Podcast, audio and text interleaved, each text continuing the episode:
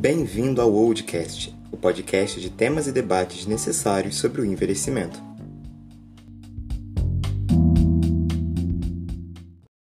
Bom dia, boa tarde ou boa noite. Seja bem-vindo e bem-vinda a mais um episódio do Oldcast. Hoje nós vamos falar um pouco sobre violência contra a pessoa idosa, um debate delicado, mas fundamental.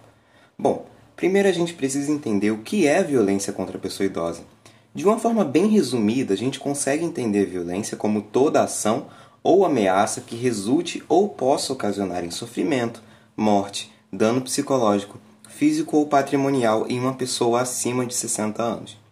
Essas violências podem se manifestar de várias formas, e inclusive um mesmo idoso pode ser vítima de diferentes violências ao mesmo tempo. Por essa razão, é de extrema importância que o tema seja debatido e amplamente divulgado. No bloco a seguir, a gente vai falar um pouquinho sobre como essa violência pode se expressar.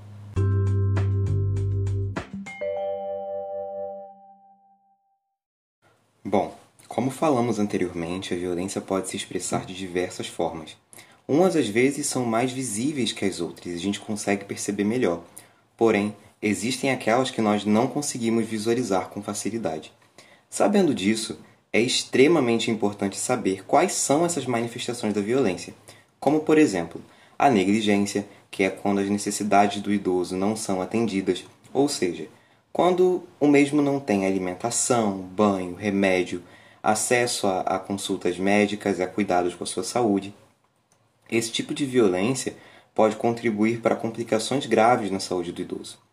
A violência psicológica, que é considerada qualquer conduta que cause dano emocional e diminuição da autoestima. Esse tipo de violência pode levar o idoso a quadros de depressão, ansiedade e outros transtornos psicológicos. Ela também pode ser percebida em falas agressivas que duvidem, debochem ou diminuam a aparência do idoso e o façam sentir-se um peso na vida de seus parentes a violência financeira ou violência patrimonial, que é quando se apropriam ou desviam bens ou qualquer outro tipo de provento ou rendimento da pessoa idosa, como aposentadoria, pensão, às vezes a pessoa faz um empréstimo no nome do idoso. Esse tipo de violência pode se apresentar, dentre outras formas, no uso do cartão de crédito ou débito do idoso sem o seu consentimento e sem o seu conhecimento, a apreensão e até mesmo o uso indevido de documentos da pessoa idosa. A violência física, essa é uma das formas de violência que acaba sendo bem visualizada na sociedade, porque é muito. A violência física, que é o uso proposital de força, que acaba machucando fisicamente o idoso ou a idosa, e pode ser um empurrão, um tapa, um beliscão. Esse tipo de violência pode causar à vítima danos irreparáveis que podem deixá-la com baixa mobilidade, interferindo na sua qualidade de vida e autonomia. E a violência sexual, que é a tentativa de manter intimidades com o idoso, relações sexuais, atos sensuais e até mesmo estupro, já que esses atos não são consentidos pela pessoa idosa. E diferente do que muitos pensam, idosos homens também podem ser vítimas de violência sexual. Para que ela ocorra, basta que alguém tente alguma intimidade ou ato sexual sem o consentimento da vítima. Em muitos casos, a pessoa idosa sofre com a violência e sequer sabe que está sofrendo uma violência. Por isso, se você suspeita que alguém está sofrendo com alguma dessas expressões que a gente falou, fica atento às dicas que a gente vai passar agora, caso você trabalhe no atendimento a pessoas idosas ou se você tem algum idoso próximo que possa estar sofrendo. Busque sempre ter um olhar mais atento à vítima. Se de repente ela começa a usar roupas muito fechadas, pode ser uma tentativa de esconder hematomas, feridas e até cicatrizes mais antigas. Ou se ela sente dores pelo corpo que não sejam relacionadas a doenças, como por exemplo dores nos braços, dores nas pernas ou dores em locais específicos, como algumas áreas da barriga.